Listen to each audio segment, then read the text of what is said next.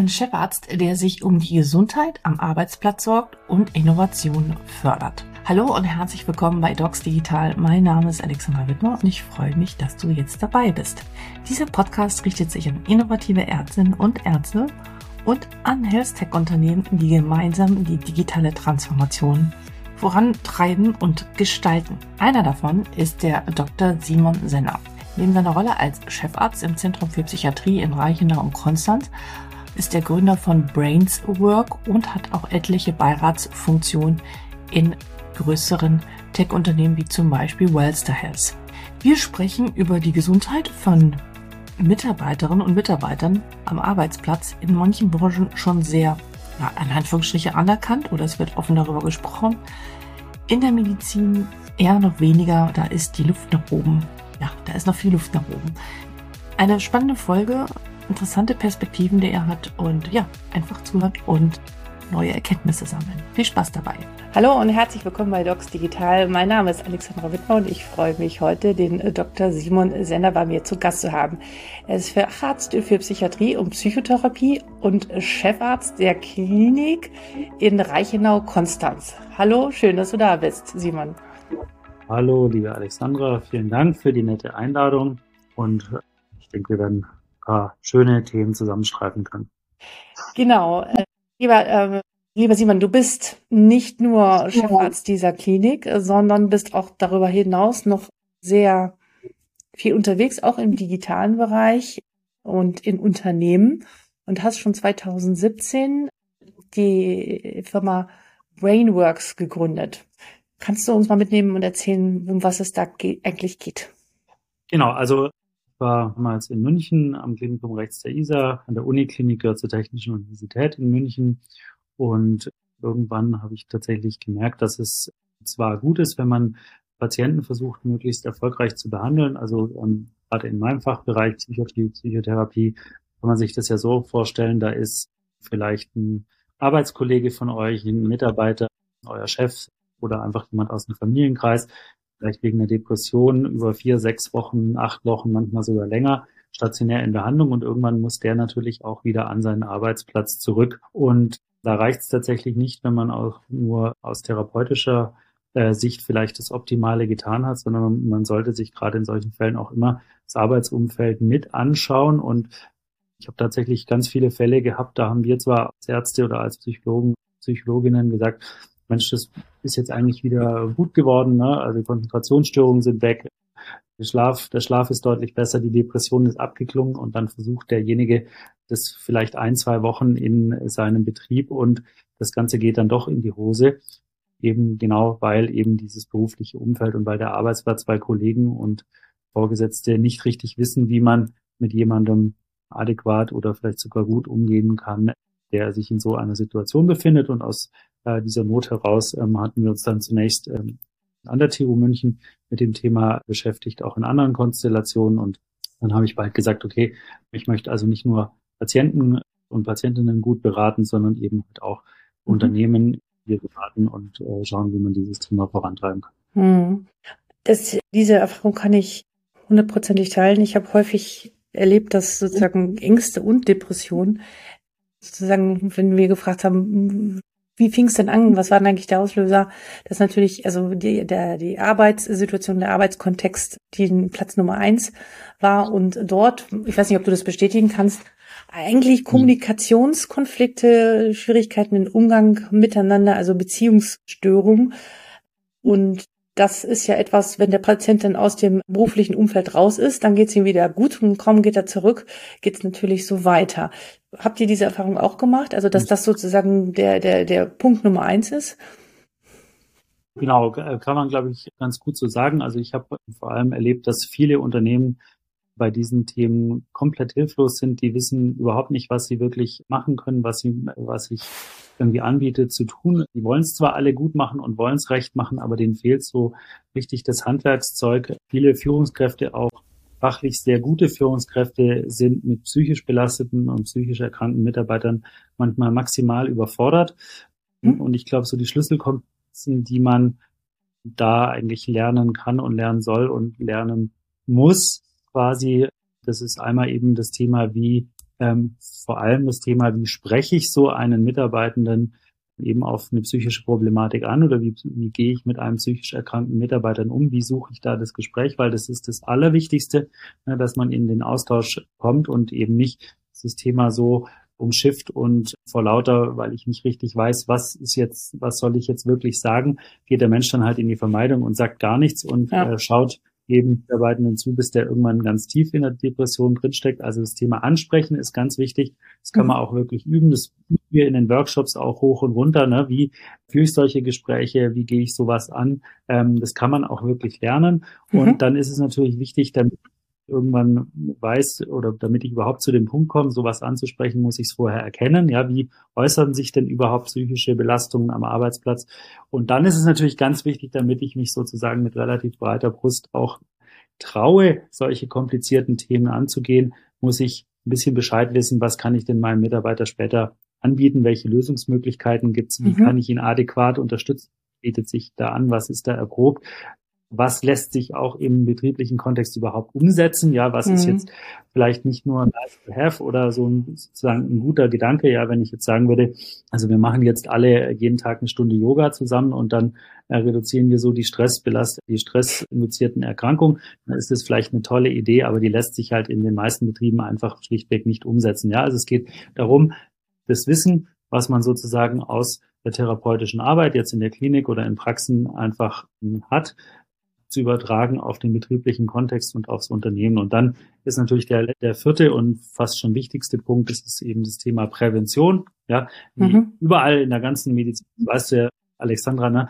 ist es natürlich so, ich kann mit entsprechender Lebensweise, Ernährung, Blutdruckeinstellung und so weiter, kann ich zum Beispiel mein Risiko für einen Herzinfarkt oder eben für einen Schlaganfall deutlich reduzieren. Ich kann aber ganz genauso eben mein persönliches Risiko für eine psychische Erkrankung, für eine Depression beispielsweise eben auch reduzieren. Ja, und das kann man eben auch im betrieblichen Kontext mittlerweile sehr erfolgreich tun. Man muss sich das aber halt einfach auch trauen und man muss da die richtigen Ansätze wählen.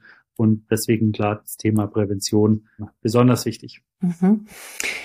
Mm, eine Sache, die mir da durch den Kopf geht, ist, wenn ich jetzt Mitarbeiter in einem ja, so klassischen Unternehmen bin und dann kommt jetzt meine Führungskraft auf mich zu, die hat mit dir diesen Workshop gemacht und hat jetzt sozusagen Tools an die Hand bekommen, wie sie es anspricht und wie sie auf denjenigen zugeht und was man dann auch an, an Maßnahmen alles anbieten kann. Da würde ich natürlich als Mitarbeiter denken, und das sollten ja die Führungskräfte dann auch wissen, oh je, was kann ich denn jetzt überhaupt sagen? Der schmeißt mich doch dann garantiert raus. So geht ihr darauf in euren Workshops auch ein? Weil ich kann mir vorstellen, dass sozusagen die Offenheit, die Transparenz, die Mitarbeiter dann seiner, der Führungskraft entgegenbringen, nicht immer gegeben ist. Ja, die ist oft natürlich überhaupt nicht gegeben und mhm. ähm, viele Patienten fragen mich ja auch, ne, was soll ich jetzt machen? Soll ich jetzt mit einer psychischen Erkrankung offen umgehen oder äh, genau. soll ich es lieber für mich behalten, weil da befürchte ich einfach zu große berufliche Nachteile. Ich finde, so eine Frage kann man nicht pauschal beantworten. Da muss man sich mhm. einfach wirklich ganz konkret angucken, wie ist da das berufliche Umfeld, wie ist der Chef drauf. Aber natürlich in den Workshops äh, gehen wir da ganz stark drauf an. Also ich bin der Meinung, dass wirklich gerade bei diesem Thema viel an den Führungskräften hängt oder die da tatsächlich auch die Verantwortung genommen werden müssen. Jetzt nicht im Sinne von, dass wir die jetzt irgendwie zu Hobbytherapeuten ausbilden und die dann hinterher sozusagen die Arbeit von uns Therapeuten dann eigentlich machen, sondern es geht schlichtweg darum, früh dran zu sein und gerade Veränderungen bei Mitarbeitenden früh zu erkennen und zu sagen, komm, jetzt werde ich aktiv, jetzt suche ich mal das Gespräch und dann ist tatsächlich die erfolgreichste Strategie, dass man dann eben mit ganz klein wenig positiven, konstruktiven Druck versucht, diesen Mitarbeitenden tatsächlich ins Hilfesystem zu bekommen, dass der sich tatsächlich vielleicht mal beim Hausarzt oder sogar vielleicht schon bei einer Psychologin, bei einem Psychologen, beim Psychiater vorstellt. Ja, weil 75 Prozent der Menschen mit einer psychischen Erkrankung, die eigentlich ja therapiebedürftig wäre, ähm, suchen sich halt einfach überhaupt keine Hilfe.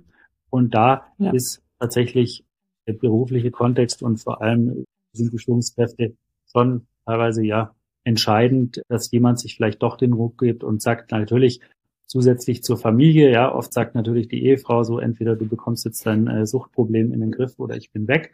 aber mhm. natürlich auch im beruflichen Kontext, ähm, jetzt nicht nur bei Suchtproblemen, sondern auch natürlich Burnout, Depression, Angsterkrankung, ähm, mhm. ist es manchmal schon entscheidend, dass mhm. dann sich jemand auch ein Herz fasst und sagt, okay, komm, jetzt gehe ich es doch aktiv an. Wie oft kommt es vor, dass du dann in den Workshops mit den Führungskräften sitzt und du bist sehr erfahren, nach ungefähr einer Stunde weißt, hui, ich glaube, die Führungskraft hat erstmal selbst ein Thema mit diesen ganzen Themen und sollte sich darum kümmern, bevor es die Werkzeuge an die Hand bekommt, dass es seinen Mitarbeitern das weitergibt. Schließt das eine das andere aus oder ist das trotzdem möglich und kann man sozusagen für sich mitlernen parallel? Du meinst jetzt sozusagen, weil es gerade hat es ganz kurz gehangen, so. aber ja, ich wiederhole die Frage doch mal. Ähm, wie oft ja. kommt es vor, äh, dass in, du dann in den Workshops mit den Führungskräften sitzt und du dann mit deiner Erfahrung mhm. so nach einer Stunde oder so nach so einem Tag gemerkt hast, hm, diese Führungskraft hat selbst ein Thema mit diesen psychischen Belastungen und kann aufgrund dessen gar nicht diese Werkzeuge anwenden an den Mitarbeitern. Was machst du dann? Also lernen die dann sozusagen für sich parallel mit oder Gibt es denn auch mal Situationen, wo du sagst, hm, ich glaube, du brauchst ja erstmal selbst eine gewisse Reife, um damit umzugehen und Klarheit über dich selbst. Ich meine, das, wir haben das alle gemacht, Selbsterfahrung hoch und runter, bevor du damit anderen umgehen kannst. Sprichst du das an oder wie ist da eure Strategie? Ja, also man muss sich das so vorstellen, in der Regel sind es, mache ich anderthalb bis zwei Tage, das sind so zehn mhm. bis 14 Führungskräfte. Ähm, und da sitzen, manche werden dazu verdonnert und müssen das als mhm. Pflichtworkshop absetzen, manche sind schwer motiviert und wissen eigentlich quasi die Hälfte schon vorher. Ne? Also mhm. da ist auch immer eine, eine breite Mischung dabei.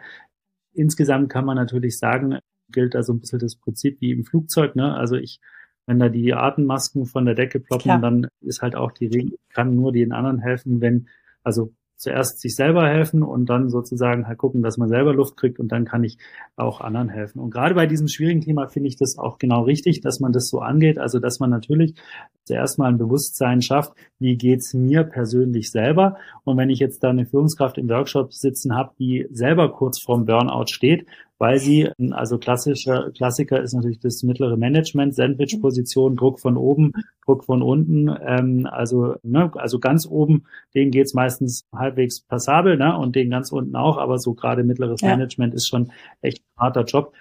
Da, da erstmal sozusagen zu der Erkenntnis zu kommen, zu sagen, okay, ähm, damit ich auch wirklich proaktiv so ein schwieriges Thema angehen kann, muss es mir selber halbwegs vernünftig gehen. Das heißt, ich muss auch an meiner eigenen psychischen Gesundheit vielleicht versuchen, ein bisschen zu arbeiten, wenn ich so ein Thema wirklich in meinem Unternehmen voranbringen möchte. Ne? Also ich muss selber in der Lage sein, sagen, nee, ich habe die Kraft, ich kämpfe jetzt gerade nicht nur mit mir selber, sondern ich habe die Kraft und ich gehe das jetzt an, ich spreche den Mitarbeiter darauf an und versuche hier was in die richtige Richtung zu bewegen. Und das werde ich natürlich nicht tun.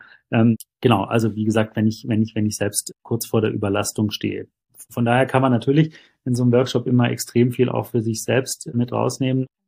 Also Prävention ne, kann man so ein bisschen auf drei Ebenen sehen. Was muss die Firma tun? Ja, da gibt es mittlerweile ja so Dinge wie eine, Psych wie eine Gefährdungsbeurteilung psychischer Belastung. Das heißt, es ist mittlerweile in Deutschland ja auch gesetzliche Pflicht im Arbeitsschutzgesetz. Jede Firma, egal Gesundheitsbranche, Maschinenbau, Automobilzulieferer, egal wo, ja, jede Firma muss sich um das Thema psychische Gesundheit der Mitarbeitenden tatsächlich ja kümmern. Das ist eine gesetzliche Pflicht. Dann kann man eben lernen, was bedeutet denn gesunde Mitarbeiterführung? Also welcher Führungsstil ist denn besonders zuträglich jetzt für die Gesundheit der Mitarbeitenden? Man kann ja seine Mitarbeiter, ich sage jetzt mal so führen, dass die vielleicht am Ende des Tages besonders kreativ arbeiten oder dass die ähm, kurzfristigen KPIs besonders gut erfüllt sind. Also so ein bisschen nach dem Aktienkurs entlang oder man kann natürlich seine Mitarbeitenden auch so führen, dass man sagt, dass man hinterher von sich behaupten kann, okay, also für die psychische Gesundheit, für die Gesundheit meiner Mitarbeitenden habe ich jetzt das Optimale ausgeholt. Und gerade wenn wir uns den aktuellen Arbeitsmarkt natürlich anschauen, ne, mit, das ist natürlich ein mhm. ja, Bewerberarbeitsmarkt, ne, also muss einfach mit den mit den Kräften, mit den Mitarbeitern, die ich habe, haushalten, die gesund erhalten, die mittelfristig und vor allem langfristig gesund erhalten. Und da ist natürlich so eine Herangehensweise, wie die Du kennst es vielleicht auch noch, wie die vielleicht auch mal im Gesundheitswesen gelebt wurde, dass sich die Leute einfach zwei, drei Jahre, vier Jahre, fünf Jahre verheizt und wenn sie dann nicht mehr können, weise ich sie einfach raus und stelle die nächsten frischen Jungen ein. Das geht heutzutage einfach nicht mehr. Ja, also dieses Hire and Fire, was in den USA vielleicht auch manchmal noch gelebt wird, aber wir sind einfach mittlerweile in einer ganz anderen Arbeitsmarkt, Großwetterland. Ja. Und deswegen ist, glaube ich, Prävention und Gesunderhaltung der Mitarbeiter, auch wenn man natürlich jetzt sagen kann, Mensch, also Gesundheit ist doch ein privates Problem. Was geht denn das das Unternehmen überhaupt an? Ja, es ist mittlerweile so ein essentieller, auch finanzieller Schlüsselfaktor für viele Betriebe geworden, mhm. dass man sagt, na gut, also wenn ich an einem Arbeitsplatz acht, neun, zehn Stunden jeden Tag verbringe, dann hat es natürlich viele positive Effekte auch. Ne? Ich habe eine Tagesstruktur, ich bekomme ein Gehalt, ich habe Wertschätzung von den Kollegen, aber Arbeit kann natürlich, wissen wir alle, auch krank machen, wenn sie jetzt nicht ganz optimal gestaltet ist. Und deswegen wird eben dieses Prinzip in Deutschland meistens so gelebt, dass man halt sagt, als Unternehmen müssen und wollen wir uns eben auch Gedanken machen, wie es jetzt halt einfach um die Gesundheit unserer Mitarbeiter bestellt ist. Wie siehst du denn sozusagen unsere eigene Branche? Also ich glaube, wir, die diejenigen, die helfen, sind nicht so diejenigen, die uns selbst so firm darin sind und gut darin sind, auf sich aufzupassen. Ich weiß nicht, wie du das wahrnimmst und ja. Ja, also gebe ich dir natürlich total recht. Ich glaube, das ist auch kein großes Vorurteil. Das ist auch statistisch ganz gut hinterbaut. Also das fängt eben an bei den Urologen, äh, bei den Onkologen, bei den Krebsmedizinern, ja, sage ich jetzt mal, die vor lauter Stress einfach und ja, Stress und Sorge um die Patienten selber einfach jahrelange Kettenraucher sind und sich da selber vielleicht einen kleinen Lungenkrebs anzüchten, quasi auch irgendwie Wasser predigen, arbeiten, ja, vorleben wollen und aber oder aber selbst irgendwie Wein trinken. Also sozusagen diese, mhm, diese Diskrepanz zwischen dem, was wir eigentlich für unsere Patienten wollen und was wir selber tun, die ist natürlich gigantisch. Die ist, die ist hoch, die Diskrepanz, auch in, also ganz allgemein im Gesundheitssektor ist es natürlich so, dass die Prävalenz, also die Häufigkeit selbst eine psychische Erkrankung zu haben, selbst eine Suchterkrankung zu haben, bei Ärzten, ganz allgemein im Gesundheitssystem, in der Pflege und so weiter. Das ist alles weit überdurchschnittlich. Ja? Also es sind nicht die Bauarbeiter, die trinken, sondern sind vor allem Menschen auch mit der, unter anderem natürlich im Gesundheitswesen, ja, Burnout, Überlastung, all diese Themen. Und wenn wir uns manchmal überlegen, wie wir sozusagen die, also schrecklicher Begriff, aber diese extra Meile, die wir da irgendwie doch für viele Patienten gehen und auch wirklich versuchen, da das Beste für unsere Patienten rauszuholen.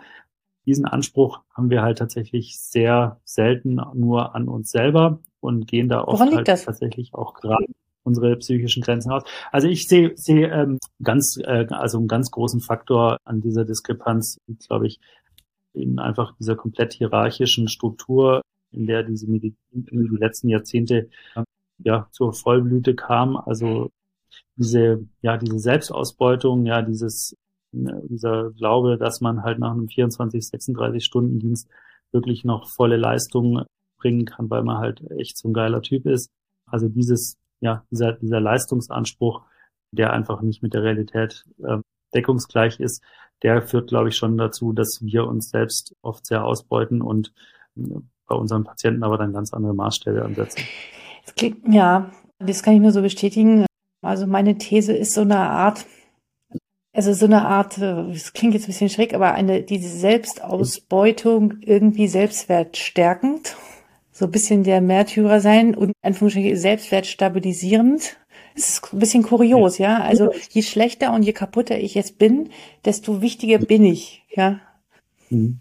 Ja, genau. Also und das, ich meine, das zieht sich ja noch bis jetzt ins, ins Jahr 2020, 21, 22, 23 weiter. Also ich kann mich gut zum Beispiel an einen Artikel in der Süddeutschen Zeitung erinnern, als sich ein äh, Münchner Chefarzt hat feiern lassen, dass er jetzt erstmalig eine Oberarztposition aufgeteilt hat auf zwei mhm. weibliche Oberärztinnen, die jetzt diesen Job teilen. Und das wurde dann ganz groß moderne Arbeitswelt, fast schon New Work-artig gefeiert, dass sowas jetzt in der Medizin, dass sowas in der Medizin möglich ist. Also wenn ich jetzt hier an meine Klinik denke, bei mir haben im letzten Jahr sämtliche Oberärztinnen und Oberärzte und therapeutische Leitungen also entweder in Teilzeit gearbeitet und oder Elternzeit gemacht oder auch sonst irgendwie, ja, fast eigentlich schon normale Konzepte zum, zur Vereinbarkeit von Familie, Beruf und Leben und Beruf genutzt. Also das ist tatsächlich schon auch so ein bisschen hm, davon abhängig, in welcher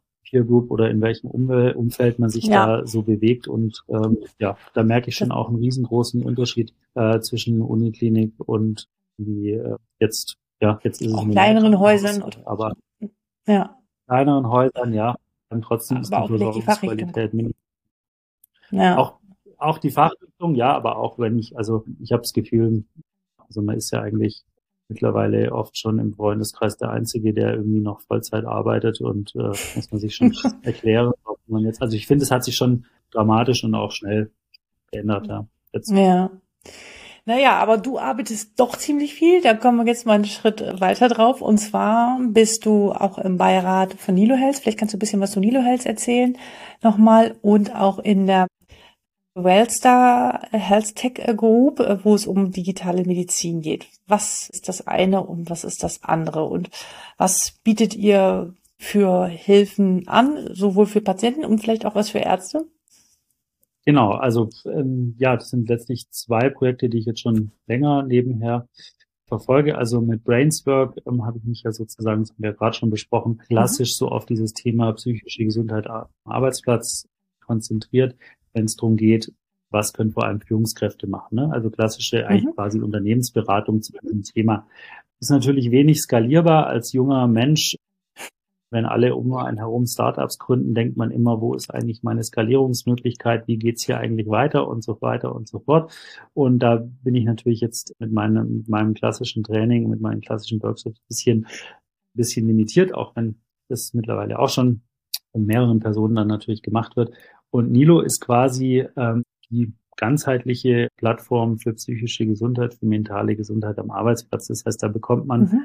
anders, wie man jetzt, ich weiß jetzt nicht, wie bei dir die Wartezeiten aktuell sind, aber ne, in Deutschland Psychotherapieplatz drei bis sechs Monate Wartezeit und bei Nilo bekommt man eben innerhalb von zwei oder drei Werktagen dann einen Experten, der einen zu seinem aktuellen, muss nicht unbedingt arbeitsplatzbezogenen Problem hm, Hilfe geben kann geht viel so um die Themen Stressmanagement, Prokrastination, Konflikte am Arbeitsplatz, Vereinbarkeit, Familie, Beruf, aber auch so auch Probleme natürlich äh, im Privaten. Und man muss ja natürlich sagen, wenn das Gesundheitssystem da, da draußen so toll und perfekt wäre, wie wir uns das manchmal einbilden, dann dürfte es eigentlich so ein Geschäftsmodell wie Nilo gar nicht geben. Ne? Mhm. Aber Nilo, klassisches B2B-Konzept, also da machen sozusagen Unternehmen nochmal selber die Schatulle auf und sagen, also bevor wir unsere Mitarbeitenden irgendwie da draußen wohin schicken und die ewig warten müssen, legen wir doch lieber selber nochmal Geld auf den Tisch und schauen, dass sie bessere, schnellere und ja, niederschwelligere vielleicht auch Hilfe bekommen. Ja, das und das ja, also ich meine, schon, und, ja. Ja, also ich finde, es liegt total auf der Hand. Also ich würde jetzt mal gerne so, da habe ich mir gerade ausgedacht, ein Beispiel anbringen. Haben wir da irgendwie einen jungen 28-jährigen Entwickler, der irgendwie gestern mega Stress mit seiner Freundin hatte und er holt sich dann einen Termin, bespricht das, fühlt sich dadurch entlastet und kommt den nächsten Tag wieder zur Arbeit, statt dass er zu Hause bleibt und die ganze Nacht irgendwie mit irgendwelchen Freunden durchgefeiert hat, weil er so frustriert ist, ist das ein Gewinn mhm. für die Organisation, oder? Ist ein Riesengewinn für Organisationen, ja klar. Mhm. Also ne, gegen psychischen Erkrankungen fehlt man im Durchschnitt 38 Tage. Es wäre jetzt nicht so, dass die, die Menschen 38 Tage lang stockdepressiv im Bett liegen ja? Nee. und am 39. Tag springen die aus dem Jungbrunnen und sind wieder 100 Prozent arbeitsfähig. Ne? Das ist natürlich Unsinn. Ne? Da ist eine riesengroße Grauzone. Da kann man extrem viel beeinflussen. Und wenn ich mir viele Unternehmen angucke, wie, wie ausdifferenziert die heutzutage sind, wenn man da mit Leuten im Einkauf beispielsweise spricht, ne, die kämpfen und machen und tun wegen ein, zwei Prozent Marge hier nochmal, hier nochmal ja. kleine Verbesserung und so, aber da ist vieles einfach schon, also viele Unternehmensbereiche, die sind tatsächlich schon fast zu Ende optimiert. Ne? Ja. Aber gerade bei der psychischen Gesundheit, da ist ein riesen Delta möglich. Das kann ich ja. so machen, ich kann es aber auch ganz anders machen. Und das ist ja. tatsächlich auch wirklich ein Ansatz, wo mittlerweile jetzt nicht nur das HR oder irgendwelche ähm, Führungskräfte, Entwicklungsabteilungen ähm, irgendwie auf mich zukommen, sondern mittlerweile ist es das Management selber, ne? also auf der C-Level, äh, die einfach sagen, dieses Thema ist für uns zu groß, es ist zu teuer, ähm, deswegen wollen wir es angehen. Und das ist quasi einmal von links nach rechts durch die Industrie so. Also ich bin Super. viel bei der Automobilzuliefererindustrie, ja, so ZF, Zeppelin, aber auch viel ähm, jüngere Unternehmen, Nintendo, Villeroy und Boch, Also es geht, ist quasi ein, ein Unternehmen, das ist quasi ein Thema, was ubiquitär einfach Probleme macht. Ja, kann man so sagen. Mhm. Und also jetzt mal, um mal in so einer Wirtschaftssprache zu bleiben, Unternehmen wollen natürlich Geld verdienen, die wollen, jeder will Geld verdienen, aber die wollen natürlich auch die Ergebnisse sehen und wollen natürlich auch gucken, wie ist vorher, nachher Effekte. Also ist die Anzahl an Krankentagen unserer Mitarbeiter wirklich in diesem Jahr herunter oder gesunken? Gibt's, kann man das nachweisen? Also kann man das schon zeigen, dass ja. Unternehmen, die sich wirklich intensiv kümmern, deutlich bessere Outcomes haben, sprich in Anführungsstriche Mitarbeiter, die da sind und arbeiten können? Ja, also Antwort ist ein bisschen komplex. Ich kann dir jetzt nicht versprechen und ich würde auch tatsächlich mit niemandem einen Vertrag eingehen, der einem verspricht, dass er die Fehltage durch irgendeine Maßnahme jetzt da massiv reduziert. Das ist einfach nicht seriös. Das wäre einfach zu zu einfach, wenn das, wenn man, wenn man das mhm. mit einer kurzen Schulung beispielsweise erreichen könnte. Aber das grundlegende Thema, was ja dahinter steckt, ist einfach, dass die Fehltage wegen psychischen Erkrankungen sich die letzten 20 Jahre verdreifacht haben. Ne? Die gehen immer mhm. weiter hoch. Also jedes Jahr ja. 10, 15 Prozent Zunahme, Fehltage, Arbeitsunfähigkeitstage wegen psychischen Erkrankungen. Und das hat halt mittlerweile ein Ausmaß angenommen, dass jedes Unternehmen sich sagt, hey, wir verlieren da so unglaublich viel Geld, wir müssen aktiv werden. Es geht ja. nicht anders. Ne? Auch wenn wir bisher gedacht haben, naja, also es ist doch irgendwie Privatsache und es gibt doch Krankenhäuser, es gibt doch Psychologen, was geht es uns an? Nein, es ist so präsent und wir müssen da aktiv werden. Ja, und das, ja, die, also die Effekte, die das Ganze natürlich hat, die, die sind positiv, ja, sonst würden es die Unternehmen auch nicht, auch nicht weiter betreiben. Ne? Es gibt je nach Unternehmen ja, Burnout-Quote reduziert und so weiter und so fort. Das mhm. kann man schon, kann man schon teilweise mhm. messen. Ähm, aber um was es vor allem geht, ähm, das ist auch so ein bisschen vielleicht, ich finde es interessant, weil es auch manchmal ein bisschen kontraintuitiv ist. Ähm, das größte Problem, das die Unternehmen haben, sind ja, also die meisten Unternehmen, andersrum aufgezäuntes Pferd, die meisten Unternehmen sagen ja, ja, hier Senner, können Sie mal bei uns vorbeikommen und so. Wir haben ein Riesenproblem hier mit den Blaumachern. Da sind so viele Leute, die lassen sich einfach krank schreiben, ja, und dann sitzen die zu Hause auf dem Balkon und die wollen einfach nicht arbeiten. Wir haben hier ein Motivationsproblem. Ja. Stimmt, ja, es gibt in jedem größeren Unternehmen sicher ein paar, die wollen nicht arbeiten, die sind einfach schlichtweg faul. Und dann gibt's aber die Gruppe von den Menschen, die sehr, sehr gerne eine richtig gute Leistung abliefern wollen, es aber vielleicht gerade nicht können.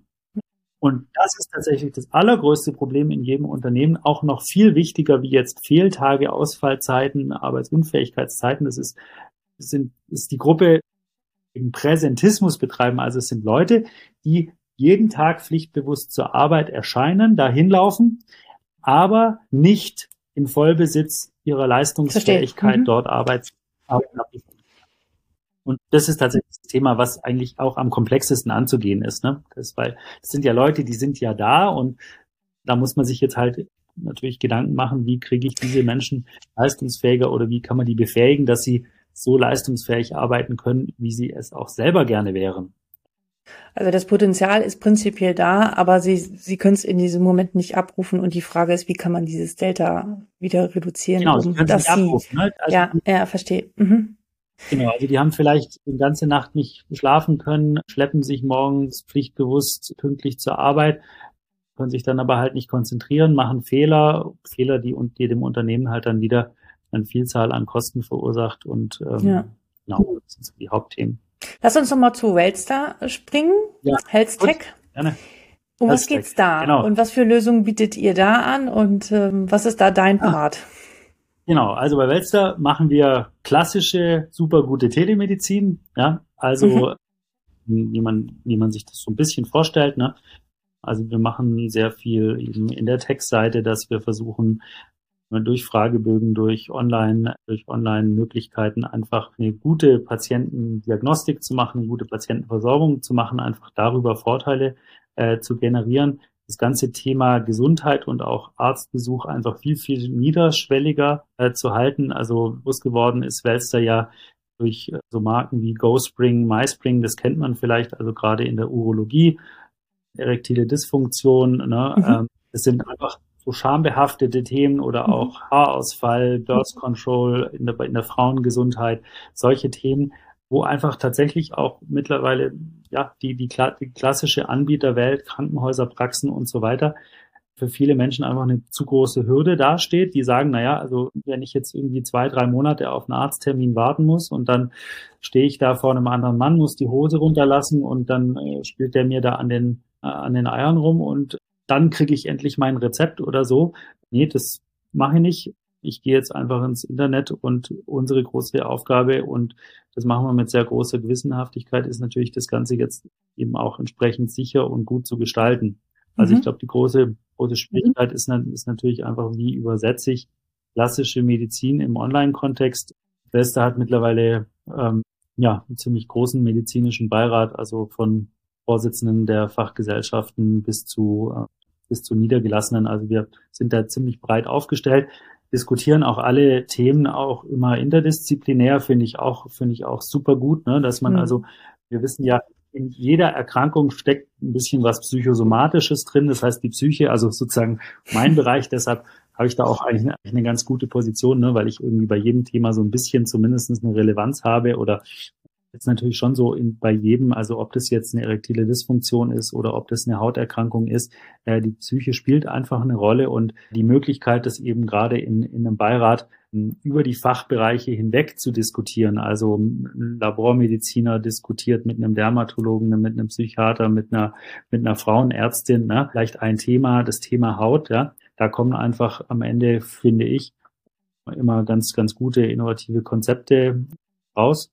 Und genau, da bin ich jetzt eigentlich ähm, ja kurz nach oder wenige Monate nach der Gründung von Wester bin ich da dazu gestoßen. Und das macht natürlich total Spaß, weil ich in meinem täglichen Job ne, hier in Konstanz am schönen Bodensee einfach klassische Medizin mache im Krankenhaus. Wir haben Stationen, wir haben Ambulanzen, wir haben Tageskliniken, wir haben andere Versorgungsformen und das ist so Medizin, wie man sich, die sich so vorstellt, zwar auch modern umgesetzt, aber so ja, mich reizt schon auch immer wieder so an der Speerspitze da irgendwie der Telemedizin irgendwie mitzumachen ja, und mitzudenken. Und, äh, deswegen, ja. ja. Schön. Mag ich gerne. Nutzt ihr diagnostische oder therapeutische digitale Tools in eurer Klinik schon? Wie digital seid ihr?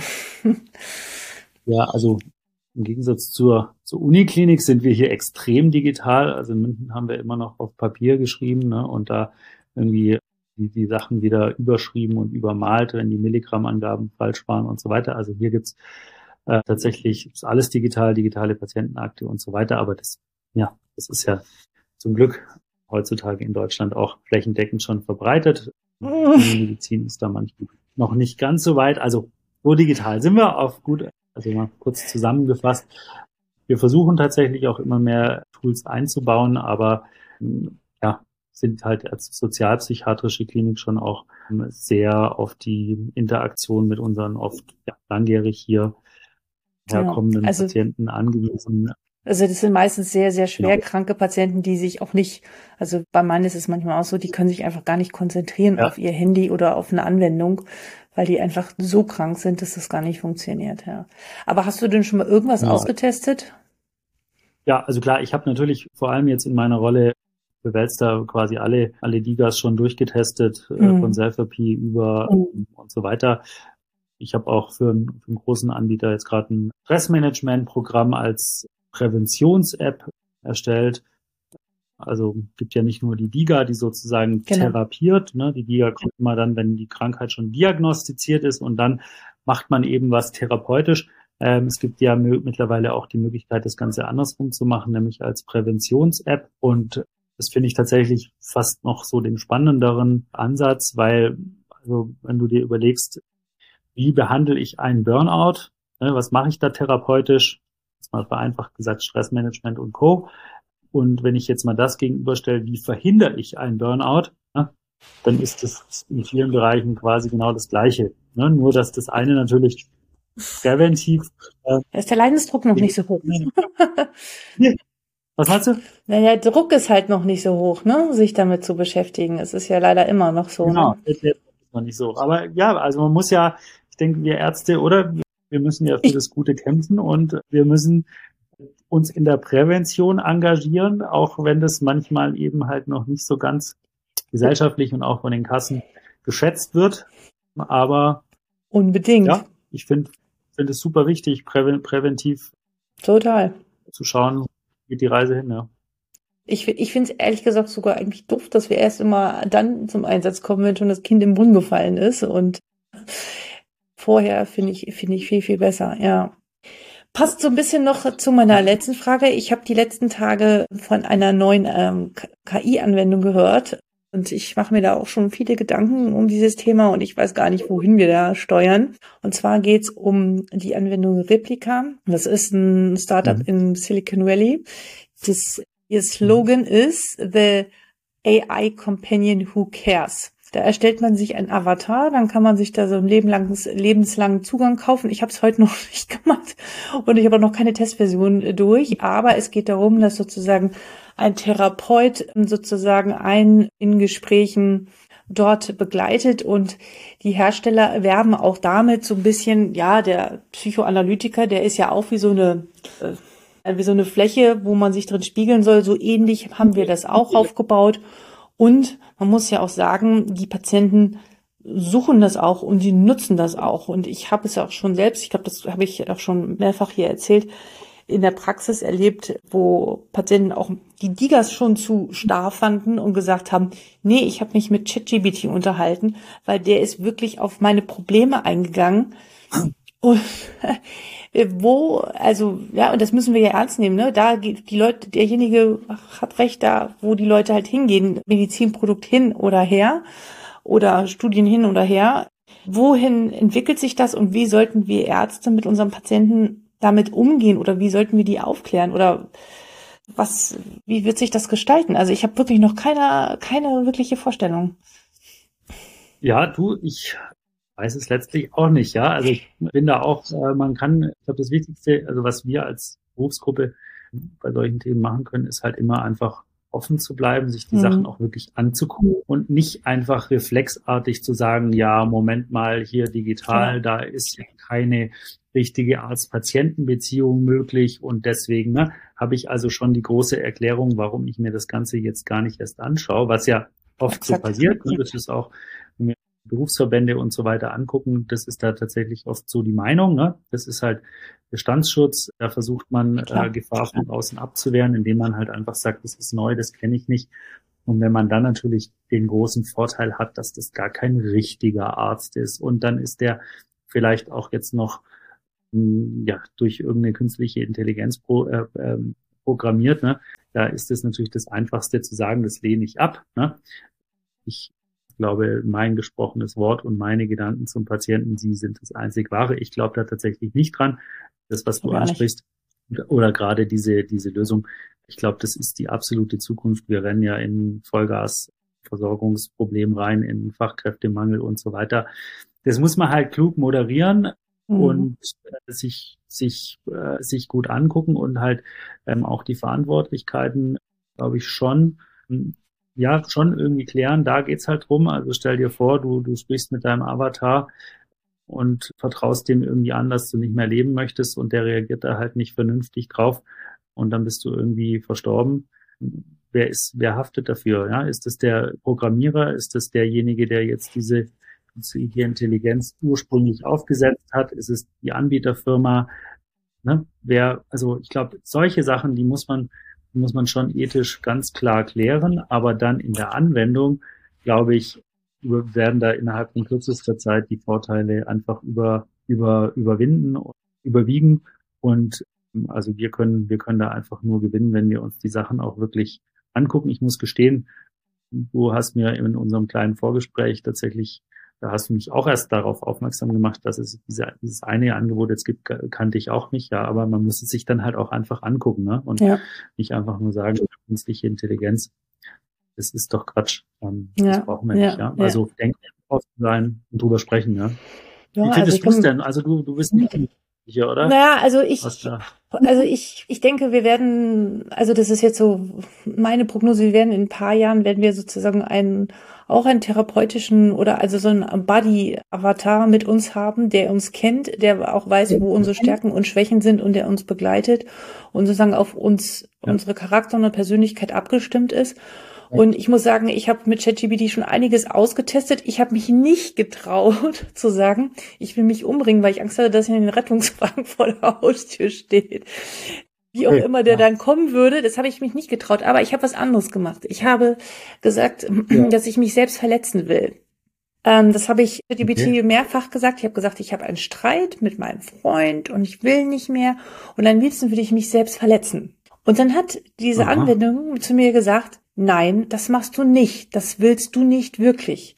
Es gibt immer einen Kompromiss zu finden. Und dann habe ich gesagt, nee, aber mir geht's so schlecht, mir würde es jetzt sofort besser gehen, wenn ich mich jetzt schneiden würde und dann hätte ich keinen Druck mehr.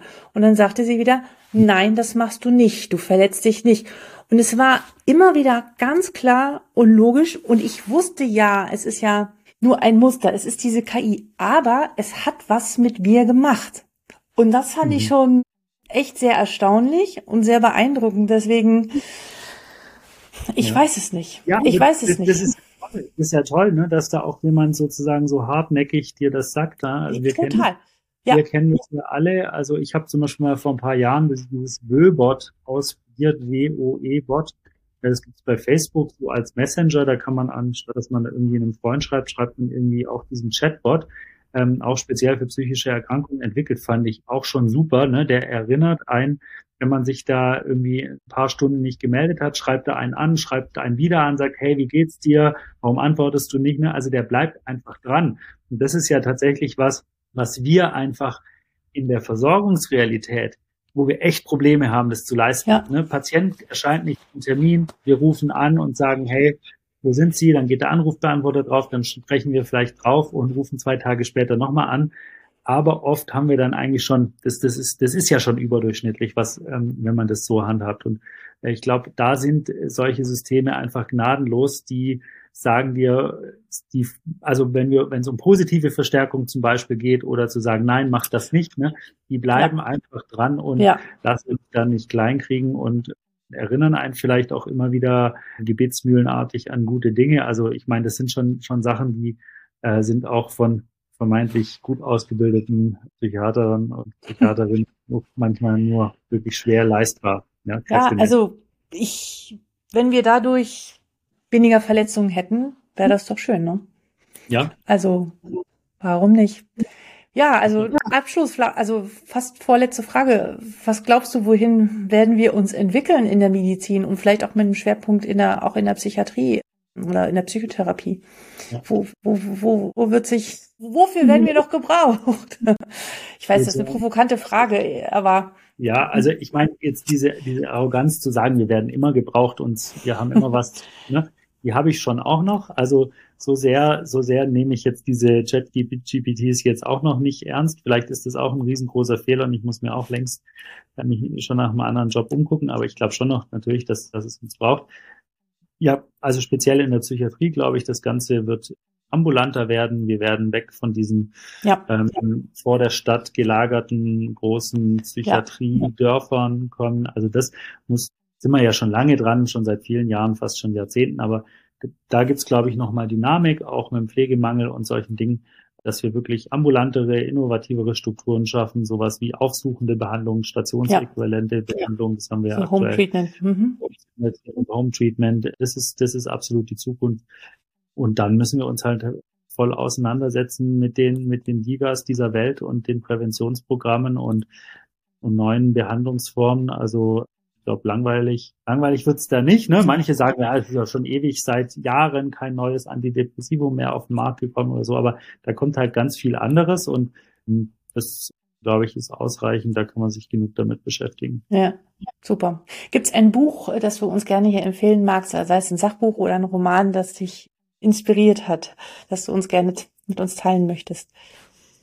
Ja, also empfehle eigentlich immer das gleiche Buch und verschenke eigentlich auch immer ein Buch. äh, das ist tatsächlich Bullshit Jobs von David Graeber. Finde ich ein super Buch, gerade für jeden Arzt. Es gibt ja Ach. mittlerweile auch viele Kollegen, die schreiben so über den Ausstieg aus der Medizin und warum und warum weg vom ja, Patienten ja. und so weiter. Aber Bullshit Job, Jobs ist tatsächlich ein super Buch, wo man sich eigentlich nochmal hinterfragt, warum mache ich das Ganze? Wie viel Prozent meiner Arbeitszeit ist noch wirklich das, wofür ich Arzt geworden bin und wie viel ist einfach Doku, Krankenkassen, andere Sachen und also das schärft immer mal wieder so nochmal den Sinn für oder also es kann total desillusionierend sein und man muss eigentlich sofort kündigen und seinen Job an den Nagel hängen, ja. Ähm, aber ich denke, wenn man es richtig interpretiert und wenn man viel drüber nachdenkt, dann dient es halt auch dazu, in den täglichen kleinen Entscheidungen einfach nochmal so das rauszustellen, wofür man eigentlich Arzt geworden ist. Und deshalb finde ich das ein Super. cooles Buch und das ist einfach für jeden. Ja. Gibt es einen letzten Gedankenappell oder irgendwas, was ich vergessen habe zu fragen, was du gerne den Kolleginnen und Kollegen mitgeben möchtest? Ja, also ich, ich glaube, ganz allgemein, das habe ich ja auch schon jetzt schon ein paar Mal gesagt, ich finde es total wichtig, einfach offen zu bleiben, nichts kategorisch auszuschließen. Also es gibt ja auch viele, die sagen, na, ich schied mich irgendwie so ganz in den digitalen Medizinbereich und mache überhaupt keine klassische Patientenversorgung mehr und lehne irgendwie überhaupt evidenzbasierte Medizin ab oder ich lehne Krankenkassen ab oder dieses und jenes. Und ich glaube, es ist einfach wichtig, immer ein Stück weit ja, einen Fuß im alten System zu haben. Mhm. Finde ich auch, also wird mein Job nie aufgeben hier im Krankenhaus als Chefarzt. Also finde ich, bringt mir auch für alle anderen Bereiche wahnsinnig viel, weil mhm. ich halt einfach Klar. immer wieder Blick habe fürs, fürs Tatsächliche und für jetzt nicht Fantastereien und wie man sich den Markt vielleicht vorstellt, sondern wie der Markt auch ist, was die Patienten mhm. wirklich brauchen. Und dann auf der anderen Seite aber halt natürlich offen zu sein und zu sagen, ich nehme mir da irgendwie aktiv auch Zeit dafür, mich mit solchen Sachen zu auseinanderzusetzen. Also ich denke, da sind wir auch, schließt sich irgendwie der Kreis wieder bei Vereinbarkeit von verschiedenen Berufskonzepten. Ich glaube, du machst es ja vorbildlich mit deiner Oberarzttätigkeit und jetzt hier auch diesen, diesen Podcast, ne, das, weil ich das wahrscheinlich auch einfach weil dir das äh, Spaß macht einfach. Und genauso müssen wir halt die Medizin, glaube ich, öffnen. Zum einen Leute im klassischen System behalten, ne, in den Krankenhäusern, in den Arztpraxen und ihnen aber auch halt die Möglichkeit geben, sich irgendwo anders auszutoben, Sachen auszuprobieren und die halt ähm, dann, dann beimpft sich das gegen, gegenseitig und dann wird's richtig gut. Ja. ja, dem kann ich nichts hinzufügen. Lieber Simon, das war okay. sehr, es war wirklich, äh, wirklich, du hast es wunderbar gesagt und ja, du hast recht. Punkt. Danke, dass ja, du da warst. Recht, Vater hat nie recht, der möchte nur, möchte nur, dass, dass der Gesprächspartner ihm einfach zuhört. Also, das habe ich hoffentlich. Vielen Dank für deine Zeit, für deinen spannenden Einblick. Ich finde fantastisch, dass du über den Tellerrand der klassischen Medizin hinaus guckst, an so vielen Stellen, anderen Stellen aktiv bist und diesen Input mit in andere Sektoren bringst mach weiter so und ich wünsche dir ja auch ja bei deinen ganzen Unternehmungen ganz, ganz viel Glück weiterhin und Erfolg und vielleicht sehen wir uns ja mal irgendwo so auch live. Ich würde mich sehr freuen. Ja, absolut. Ich glaube, wir haben ja einige Überschneidungspunkte, das müssen wir auf jeden Fall machen und am Bodensee ist es auch wirklich wunderschön. Konstanz ist eine tolle Stadt, hier kann man toll arbeiten. Also auch für alle, die da zuhören, ähm, tolle Klinik. Wir haben, ja, und so weiter. Also kommt mal hier vorbei, guckt euch das mal an, gerne am See am Bodensee. Auch gerne du, liebe Alexandra, und mach weiter. Ich werde mir auf jeden Fall ab jetzt treu alle deine Podcasts äh, an. Die, die interessant sind. Wen du da noch, wen du da noch so, ähm, wen du noch so anschleppst. Also Einige. vielen Dank. Gerne. Vielen Dank für deine Zeit. Ich hoffe, du konntest etwas aus dieser Folge mitnehmen und vielleicht denkst du jetzt ja, Mensch, ich möchte auch etwas unternehmen als Ärztin oder Arzt oder als Tech-Unternehmen, dann habe ich jetzt für dich eine Möglichkeit. Und zwar ist es noch bis zum 6. Juli 2023 möglich, sich bei mir meiner Webseite als Ärztin oder Arzt in ein Formular einzutragen, dauert 60 Sekunden, um seine, ja, seine klinische Expertise Health-Tech-Unternehmen anzubieten. Ist kostenlos und ja, ist ein Versuch, eine Testung, ob da Interesse steht, weil ich es schön finde, wenn wir diese Verknüpfung zwischen diesen beiden Seiten mehr und mehr fördern. Und auf der anderen Seite dürfen Health-Tech-Unternehmen mir gerne unter info.docsdigital.de schreiben, wenn Sie einen medizinischen Beirat, äh, einen Arzt bei der Produktentwicklung, egal an welchem Stadium, suchen und einfach ärztliche Expertise benötigen. Dann vermittle ich hoffentlich einen Gewinn bringt für beide Seiten und momentan sieht es sehr gut aus. Es haben sich schon über 150 Ärzte registriert. Das finde ich mal ein Statement. In diesem Sinne wünsche ich dir einen schönen Tag und bis bald, Alexandra.